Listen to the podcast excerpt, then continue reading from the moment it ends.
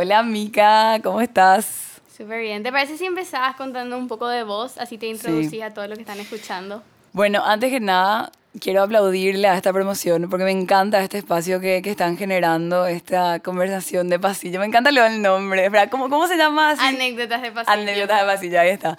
Me encanta, me encanta porque como que nos vuelve a reunir, eh, nos vuelve a conectar con el colegio de alguna forma, que es nuestra, una de nuestras grandes casas y en donde aprendimos muchísimo de lo que somos. Eh, bueno, y a ver, ¿por dónde empiezo? Mi nombre es Julia Hermosa y eh, hoy voy a hablarles un poco de cómo transitar a una vida más sostenible, que es un, un desafío súper complejo, pero que no es imposible, que con cosas pequeñas ya hacemos, ya le ayudamos muchísimo al planeta. Bueno, y voy a empezar contando un poco en qué trabajo actualmente. Eh, trabajo en la empresa familiar que es Gino Ventori, Demócrata y Melissa, que son zapatos brasileros. Y estoy en diferentes áreas, pero ahora más que nada en el área administrativo y también tratando de implementar prácticas sostenibles dentro de la empresa, ¿verdad?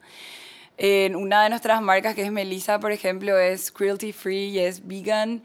Eh, también eh, los zapatos son hechos de, plástico reciclado y entonces como que esa, esa, esa es así mi fuerte, como que esa marca es en la que más me estoy enfocando. Y eh, bueno, estudié diseño de moda, estudié también diseño gráfico y ahora mismo estoy estudiando sociología, estoy cursando la carrera.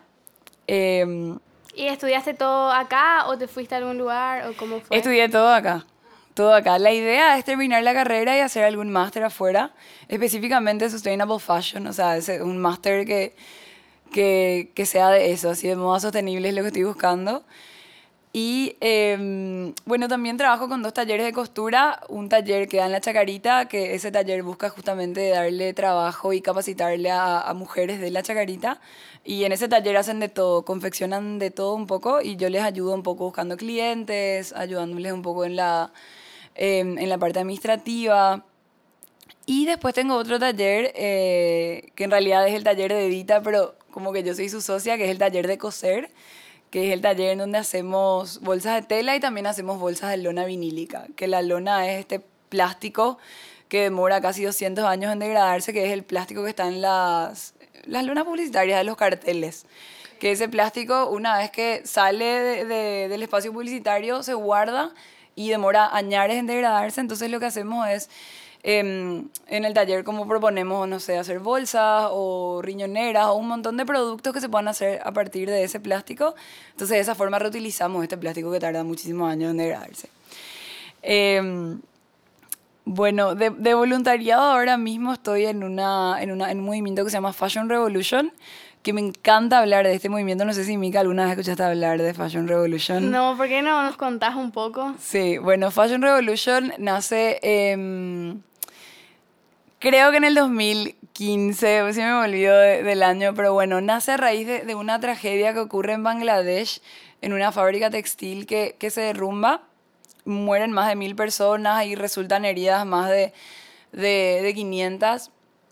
Y a raíz de este, de este fenómeno y de este desastre, nace un movimiento que nos invita a preguntarnos, ¿Who made my clothes? ¿Quién hizo mi ropa? ¿verdad? Porque la industria textil es la segunda más contaminante y es también una de las líderes en violación de derechos humanos. Entonces, lo que este movimiento busca es cambiar un poco las reglas del juego y que la moda sea una moda mucho más consciente, que, que, tu ropa no haya tenido que, que el algodón de tu remera no haya tenido que contaminar tanto, no haya tenido que consumir tanta cantidad de agua, no haya tenido que, que usar tantos fertilizantes y tóxicos que, que los agricultores que plantan este algodón se exponen a estos tóxicos, ¿verdad? Entonces, este movimiento lo que busca es una moda mucho más justa, transparente y que le haga bien al planeta, ¿verdad?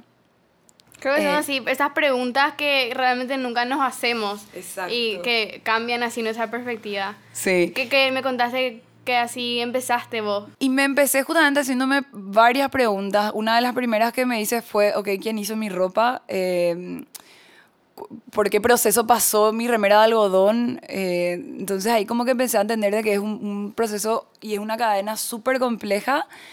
Eh, entonces ahí, ok, empecé optando y buscando alternativas como, ok, en vez de una remera convencional voy a buscar una remera de algodón orgánico porque sé que ese algodón es mucho menos dañino para el planeta. Eh, o voy a usar, no sé, second hand o ropa vintage, que tiene un impacto mucho menor en el ambiente versus una ropa nueva. Em, y empezó con la ropa y después ya, ya se aplicó a... Me empecé a preguntar, ok, ¿qué tanto, yo, ¿qué tanto plástico yo genero en mi cocina? ¿Qué tanto plástico yo genero en mi baño? Entonces ahí me, me detuve, no sé, en el cepillo de diente, que ahora opto por un cepillo de bambú, que contamina o sea, el cepillo de bambú se puede degradar, eso vuelve a, la tierra, en cambio el, el, cepillo de plástico se queda en el planeta. O sea, el primer cepillo de plástico que yo usé sigue en el planeta. Eso, o sea, pensar eso es muy loco. En, entonces, es como que mirar nuestro entorno y ver, ok, todo lo que, lo que usamos, lo que consumimos genera un impacto en el planeta y cómo podemos reducir eso, ¿verdad? ¿Y vos cómo ves los avances en la sociedad hoy en día con respecto a este tema? ¿Ya está, ¿Te parece que ya estamos mejorando más o menos? Yo creo que estamos un poco lejos, pero sí en, en la moda, por ejemplo, hay una cultura ahora de, de, de comprar ropa de segunda mano y, y ropa vintage. Como que es súper cool usar ropa vintage.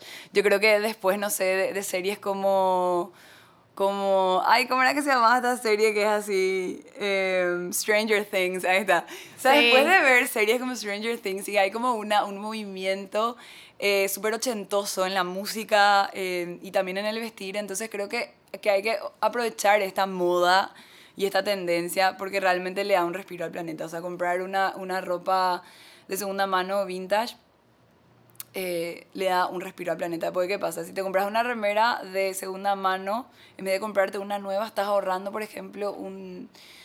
Estás ahorrando mucho consumo de agua que genera una remera nueva algodón. Pero yo creo que nos falta mucho, o sea, creo que no, todavía no nos terminamos de hacer estas preguntas de, ok, ¿qué tanto yo contamino en mi cocina, por ejemplo? O cuando me voy al súper, ¿cuál es el impacto realmente que tiene mi ida al súper cuando eh, no llevo mis bolsas de tela y retiro todo en bolsa de plástico. O por ejemplo, cuando me voy al área de frutas o verduras, eh, puedo usar bolsas reutilizables. No hace falta que, que, ponga esas frutas y verduras en bolsas de plástico, sino que ya hay bolsas reutilizables que se pueden usar. Eh, entonces yo creo que nos falta mucho para que tengamos esa, esa conducta y esa, ese estilo de vida, pero estamos, estamos cerca. Estamos en camino. Estamos en camino, sí. ¿Y cuáles podemos, puedes darnos así algunas pequeñas cosas que podemos cambiar en nuestro día a día para poder mejorar? Bueno, eh, traje acá mi super kit que tengo en mi, en mi mochila, que es como, es un kit que tiene una pajita de metal.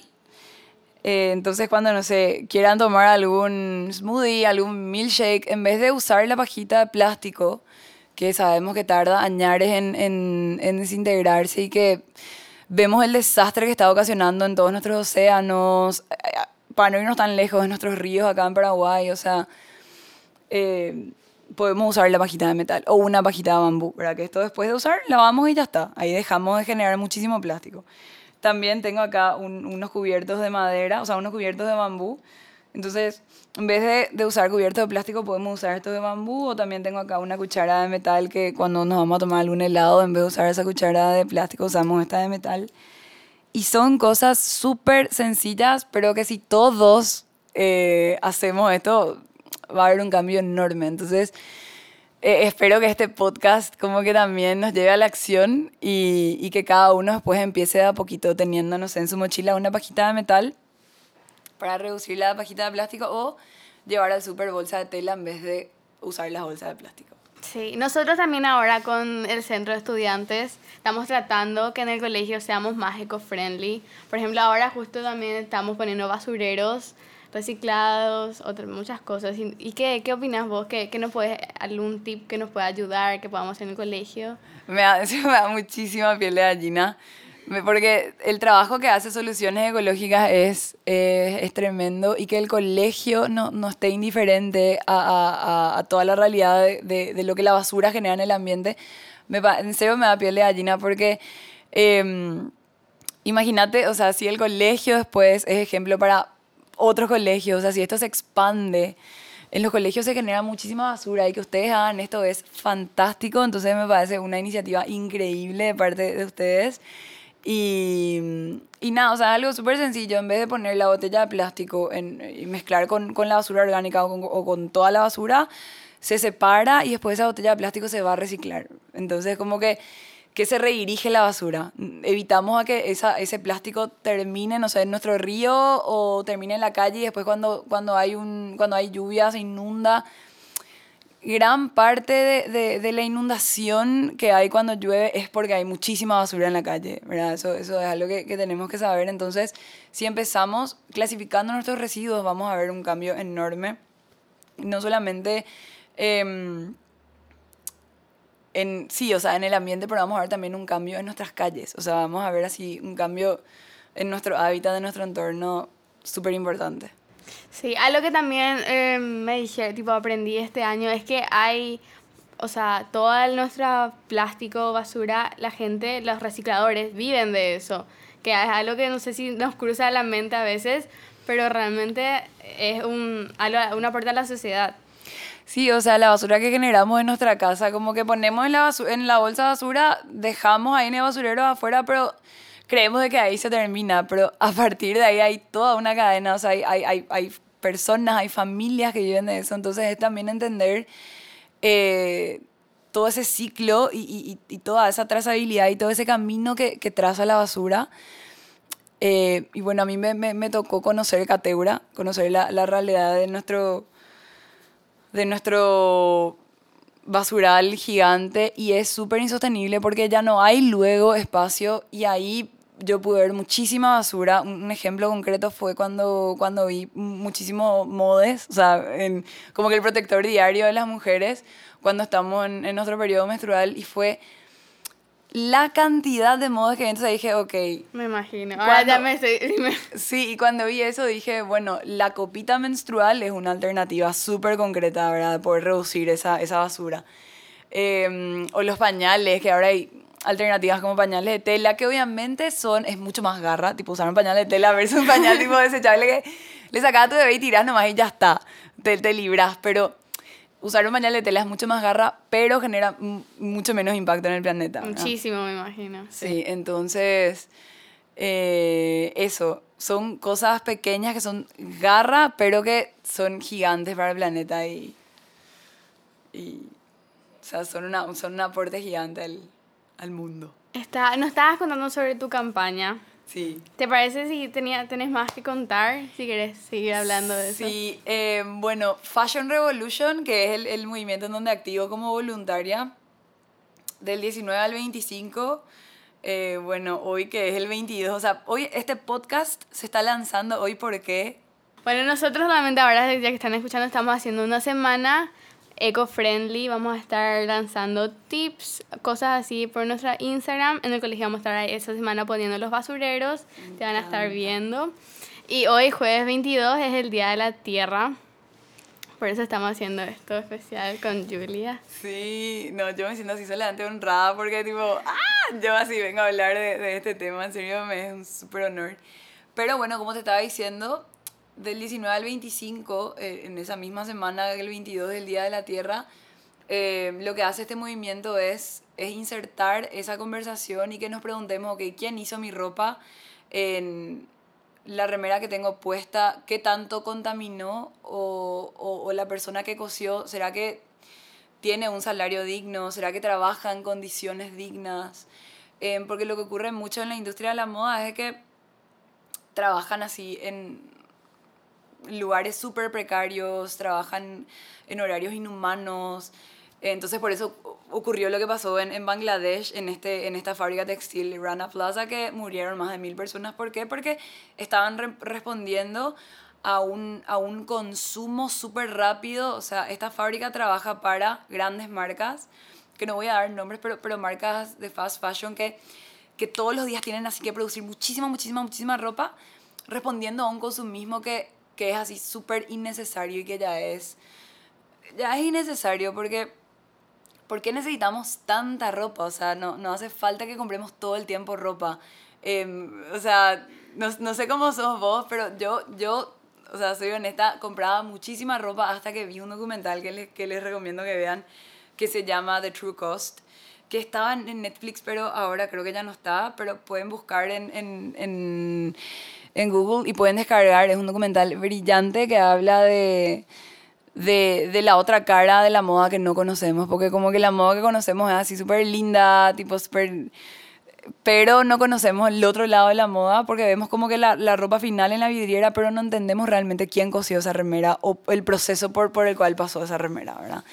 Em, otra cosa que les quiero recomendar es que le sigan a, a una activista que para mí es mi, mi, ejemplo a seguir y como que me baso mucho en ella también cuando, cuando hablo de, de, prácticas sostenibles, que es Mariana Matija, que es una activista colombiana, le pueden seguir en Instagram y ella también eh, como que nos plantea cosas así súper interesantes de cómo transitar a una vida más sostenible. Y no sé qué más, creo que hablé muchísimo. No, está súper bien. Eh, ¿Te parece si vamos terminando ahora? Sí, sí, y si sí. querés así un mensaje final, final así para todos los que quieren empezar ya. Después de este podcast están escuchando y dicen, sí, ahora voy a cambiar. Sí. ¿Qué puedes decirles?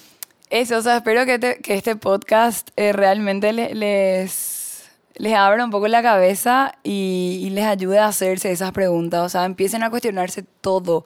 Em, ¿De dónde viene el plato que tengo en mi casa? O sea, vino de China y quién hizo ese plato? O sea, cosas así básicas, pregúntense, ¿verdad? ¿Quién hizo mi, mi pantalón? ¿Quién hizo mi champión? ¿Quién hizo mi zapato? Entonces, cuando se empiecen a hacer esas preguntas van a entender de que hay, eh, hay gente detrás de todo lo que consumimos, hay familias, ¿verdad? Y hay un, hay un planeta que, que está siendo lastimado, golpeado y destruido. Entonces, ¿cómo podemos hacer cosas sencillas que pueden ayudar a que este planeta esté mejor y que pueda respirar más, ¿verdad? Entonces, nada, espero que, que este podcast les sirva para que empiecen a hacer cosas chiquititas. Ah, y otra cosa súper importante, no se frustren en- y, y no caigan en eso, de- en el perfeccionismo, porque hay también como un perfeccionismo ecológico que, ah, eh, todo tiene que ser perfecto, tienen que dejar luego de, de consumir todo el plástico que puedan. No, de a poquito. O sea, empiecen con usar un cepillo de bambú eh, y con eso ya van a estar haciendo cosas enormes. O empiecen llevando bolsa de tela al, al súper y con eso ya van a estar haciendo algo gigante. Y eso, Un paso a la vez. un paso a la vez. Así mismo. Muchísimas gracias, Julia. Gracias, Mika. Gracias a la promoción 2020-2021, que de verdad les admiro muchísimo por este espacio que están generando. O sea, no saben el impacto que están eh, generando y, eso, o sea, de poder reunirnos de vuelta. eh, yo promoción 2012, hablando contigo promoción 2021, tipo, hay una brecha generacional súper importante, pero sin embargo, no sé, nos une un tema hoy que es el medio ambiente, ¿verdad? Eh, en los otros podcasts, cuando hablaron con otros alumnos, no sé, como que hay, hay, hay, temas de conversación que, que, que rompen esto- estas brechas generacionales, entonces me encanta que, que generen este espacio. Nos encantó tenerte, gracias. A ustedes. ¿Qué tal salió? Demasiado bien. bien. Sí. Uy.